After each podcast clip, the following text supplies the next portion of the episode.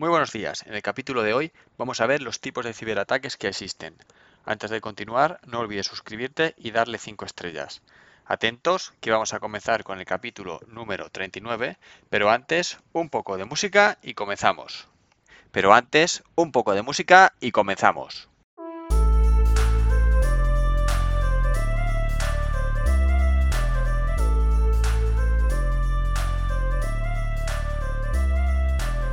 Muy buenos días a todos, bienvenidos. Yo soy Roberto Rodríguez y esto es Líder Ingenioso, el podcast donde te ayuda a crecer personal y profesionalmente compartiendo contigo conceptos actuales de ingeniería y desarrollo personal y potenciando el liderazgo y la motivación. Todo sistema conectado a Internet tiene la seguridad de que tarde o temprano será el objetivo de un ciberataque. En el capítulo 17 hablamos en detalle acerca de ciberseguridad. Os recomiendo escuchar ese capítulo como antesala de este. Si por alguna razón os habéis perdido ese capítulo, no te preocupes. Este capítulo por sí solo es completamente independiente. Resumiendo, la ciberseguridad consiste en proteger todos los activos digitales para minimizar y evitar ciberataques. Y en caso de que se produzca un ataque, la ciberseguridad se encarga de reducir las consecuencias del mismo ya que tenemos claro que todo sistema conectado a Internet en un momento u otro será atacado, veamos hoy en detalle cuáles son los tipos de ataque más comunes. Es muy importante que los conozcas para que seas capaz de tomar las medidas adecuadas para minimizar daños en caso de un ataque. Los tipos de ataque que vamos a ver en el capítulo son cinco.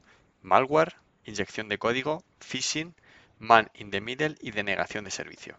Comenzamos por malware. Malware es un software malicioso generado por un ciberdelincuente o un hacker, con el objetivo de producir un daño concreto. Este tipo de software se puede encontrar en USBs, en archivos adjuntos en email, etc. Y hay varios tipos de malware. Están los virus, los troyanos, los spyware y los ransomware y los adware. Los virus son un programa o un software que infesta un archivo limpio y a partir de ahí se comienza a reproducir hasta que infesta todo el sistema operativo. Su cualidad más potente es que es capaz de reproducirse. El troyano es más conocido como un impostor. Se enmascara como si fuera un software benigno, pero en realidad es un software maligno, que se encarga de recopilar información o de causar un daño. Spyware es un software que va tomando en secreto cierto tipo de información acerca de lo que realiza una persona en el equipo infectado. Ransomware es el ataque típico. Lo que hace es enmascarar y encriptar o bloquear cierto tipo de información y amenaza con eliminar esos datos o con publicarlos en la nube.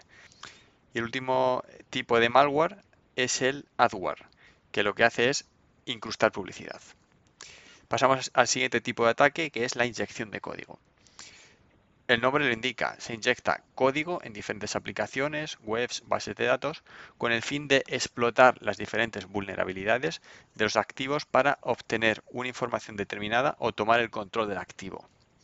Phishing se da cuando se suplanta la identidad de una persona para solicitar información privada. Man in the middle se da cuando en una transmisión de información entre un emisor y un receptor se coloca un tercero que es capaz de interceptar los datos que se están enviando entre el emisor y el receptor. En algunos casos, el hacker puede modificar esos datos de forma que lo que el emisor envía es diferente a lo que el receptor recibe. Denegación de servicio. Son ataques de fuerza bruta, en los que se realizan multitud de consultas cuyo objetivo es bloquear un equipo, aplicación, web, base de datos. Conclusión.